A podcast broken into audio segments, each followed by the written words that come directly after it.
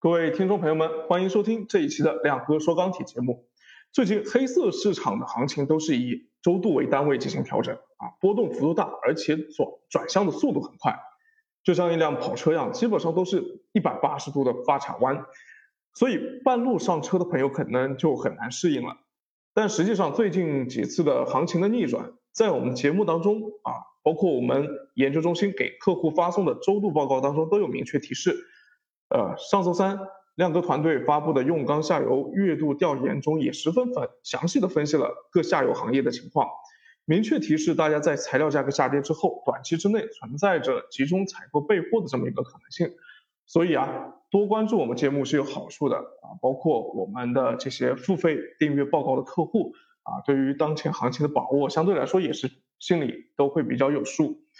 那上周。市场是一个先抑先抑后扬的走势啊，在跌到大家开始怀疑人生的时候，期货盘面率先掉头上涨，而且上周钢材价格的日度涨跌幅都是一两百啊，往年正常的时间里面呢，日度的涨跌幅只有现在的十分之一，也就是一二十、二三十是比较正常的，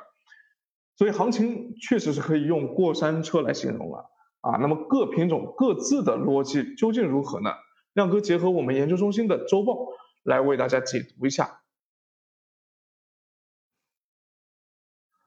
首先，第一呢，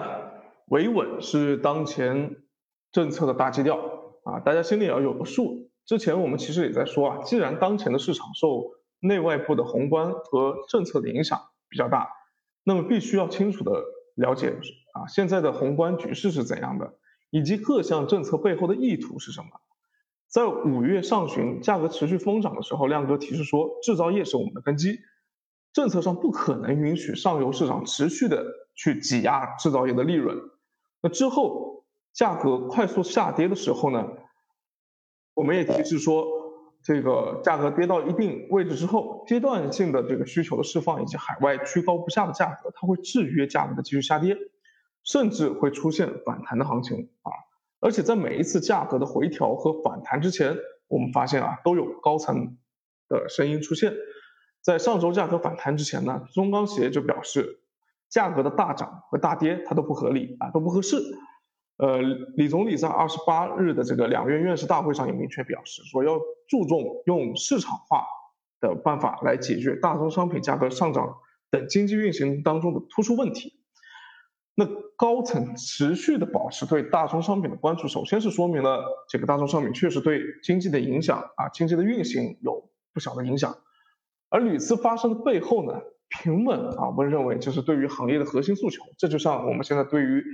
呃股市也好，对于房地产市场也好啊，其实都是类似的这么一个需求。那这一点在亮哥近期对产业链中上中下游啊各个。这个这个位置的这个企业的访谈当中也得到了印证，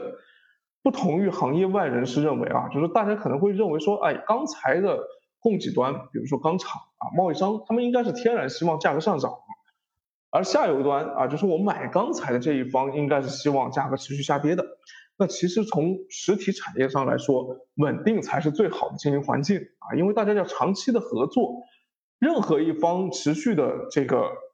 利益受损，其实都不利于这条链条的呃稳定的经营啊。对于上游生产端的企业来说，价格过快上涨啊，就是我们产品的价格上过快上涨，也必然会引发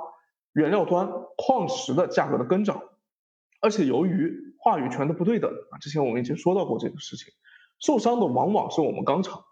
贸易商也是如此啊。之前抄底抄在了山头上的。不用多说，而，钢厂的供应量在这种行情急转啊、大跌呃这个这个呃这个这个一百八十度经常转变的这种情况下呢，也常常会发生变化啊。有的时候就封库不给你货了，有的时候呢又把话又把货啊都压给你这边，所以大家从资金的调度上和自己的日常经营上都很难去做出判断。做进出口的贸易商更是如履如履薄冰了啊。下游用钢企业在价格大涨大跌的情况下，也会在这个成本的管控上很难做出合理的判断，甚至就连材料能不能保持稳定的供应，这个可能都很难保证。啊，甚至连自己付给供应商的保证金都面临被提高的风险啊。之前有朋友表示，那在这个价格大幅上涨，或者说是这个市场都看好的情况下，可能整个保证金都可能由之前的百分之二十要提高到付全款才能拿得到货。那这样子的话，对于整个链条的这个影响，必然是有非常大的这个不利的影响在里面。啊，中国的制造业最大的优势是产业布局的完整，而且产业链很完善。那这也意味着各企业之间的协作已经形成了一张密不可分的网络。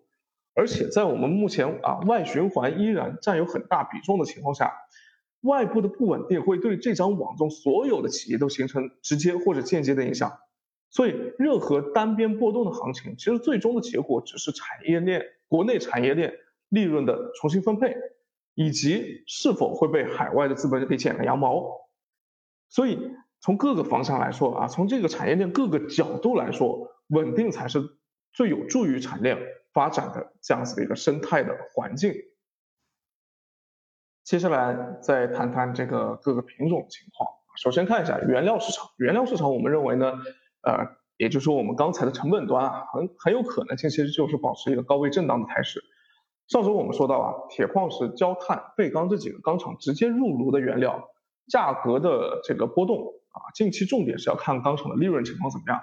那前面呢啊，这个钢价的下跌对利润打压确实是对原料市场有一定的倒逼啊下降的作用。不过由于各自基本面不同，所以呢这几个原料品种的表现也都大不一样。啊，近期我们认为呢，铁矿石的价格偏弱的概率依然是比较大的，也就是上去以后再被打下来的概率还是比较大的。一呢是这个六月份是主流矿山啊，它一个冲量发运的一个高峰年啊，高高峰月份，往年的这个时候都是发发运的高峰期，呃，供给预计会有所增加。另外呢，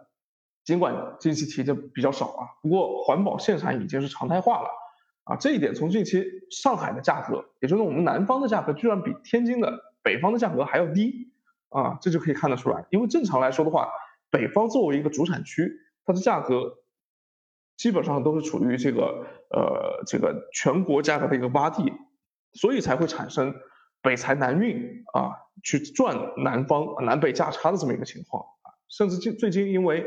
这个南方的价格比北方还要低啊。甚至有传言说出现了南财北运的这样一个情况，呃，所以呢，这个铁矿石短期的供给这个呃有增加的可能性啊，而中国国内的需求却无法继续提升。那海外钢厂因为疫情的影响，复产也不顺利，所以